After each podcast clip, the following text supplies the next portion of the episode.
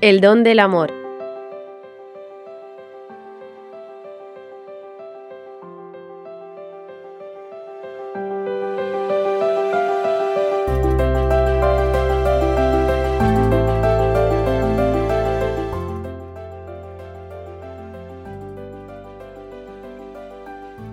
La castidad es inseparable de la piedad, de la oración, de la vida de unión con Dios, de los sacramentos de la Eucaristía. Si queremos hacer educación, algunos hay una filósofa griega cristiana que dice, los jóvenes no necesitan educación sexual, necesitan filosofía, necesitan descubrir el valor de su vida que no lo conocen, necesitan descubrir el sentido de su cuerpo, el sentido de, de, su alma, el sentido de su amor, el sentido de todo lo que han recibido de Dios. Porque es aquí donde tantas veces nuestro mundo no es capaz de darle respuesta. ¿eh? Y después se encuentran en una gran desorientación, es normal. Porque el sentido de la sexualidad no está en el hombre, está en Dios. Va mucho más allá. Apunta, viene de Dios y va hacia la santidad. Va a la santidad, ¿no? ese gran binomio que Juan Pablo II le gustaba tanto eh, conjugar sexualidad y santidad. ¿eh? De hecho, él tiene una, estas enseñanzas de la teología del cuerpo, ¿eh? están muy unidas a aquella enseñanza evangélica del Señor, cuando hablando de la impureza de los alimentos, dice, no es lo que entra en el hombre lo que le hace impuro, lo que hace impuro al hombre es lo que sale de su corazón porque del corazón del hombre salen los malos pensamientos, las malas palabras, las malas acciones, los adulterios, los robos, las fornicaciones, las traiciones, todo lo malo ¿no? que encontramos en la vida. Entonces, ¿dónde está la herida? ¿Dónde está la enfermedad? ¿Está en el cuerpo o está en el alma? Ciertamente el pecado ha influido mucho más en el alma, ha influido mucho más en el corazón, en la afectividad, que en la misma sexualidad corporal.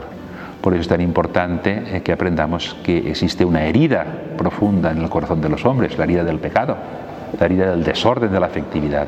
Y ahí es donde el Espíritu Santo tiene toda la fuerza, todos los recursos ¿eh? para poner eh, nuestra vida, digamos, en valor, para enseñarnos ¿eh? en la escuela de Jesucristo, como decía San Máximo el Confesor, realmente lo que es el amor. Ya decía él, muchos han hablado del amor, después de haberlo buscado por todas partes, solo lo encontré entre los discípulos de Cristo, porque solo ellos tienen como maestro de amor al que es el mismo amor en persona. Bueno, pues ahí está, efectivamente, Cristo maestro de amor.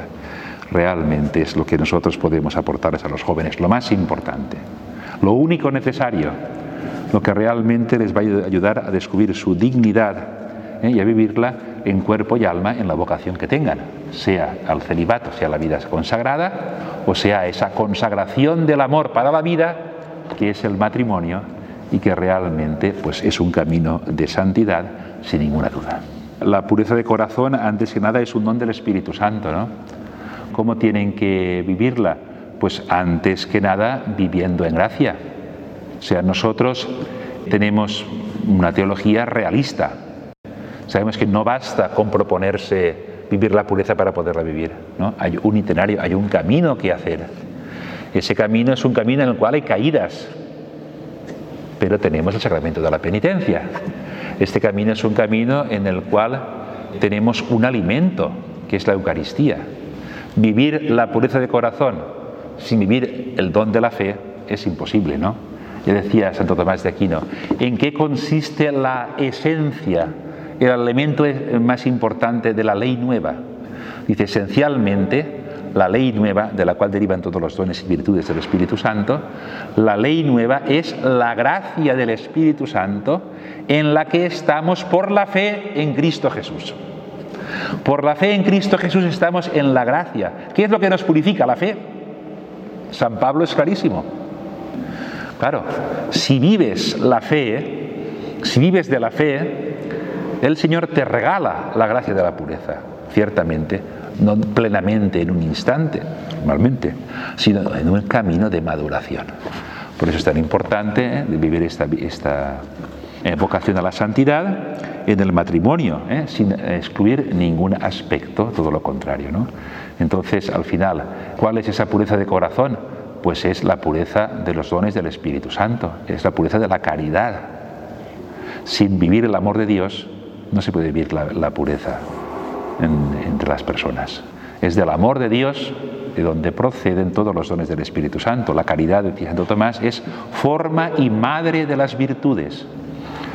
Y en realidad, toda la teoría de las virtudes de Santo Tomás de Aquino es una teoría de las virtudes infusas, es decir, de las virtudes que recibimos gratis y que con nuestra libertad vamos acogiendo, madurando. ¿eh? Ciertamente no nunca individualmente, sino en una comunidad. Por eso también, ¿quién enseña a ser puro al hombre sino su mujer? ¿Quién enseña a ser pura a su mujer sino su marido? Realmente uno al otro están llamados a ayudarse. ¿Quién enseña a los hijos? Pues el amor de los esposos. Cuando los esposos se aman santamente, los hijos aprenden a amarse santamente. Eso es incuestionable. Hay toda una, una educación propia de la familia, insustituible, decimos. Bueno, y el que no tiene familia, el que la familia, bueno, tiene la iglesia. Es que la iglesia es familia. La iglesia es la familia de los hijos de Dios. Pero uno de los grandes retos del Papa Francisco, nos ha insistido en Amoris Leticia, es cada vez más construir la iglesia como familia y construir la familia como iglesia, siguiendo lo que dice el Vaticano II. Creo que tenemos un gran trabajo que hacer y ciertamente el que se empeñe en ese trabajo vivirá la pureza de corazón, no se preocupe, porque Dios es generoso y premia al que le sigue con buena y recta voluntad.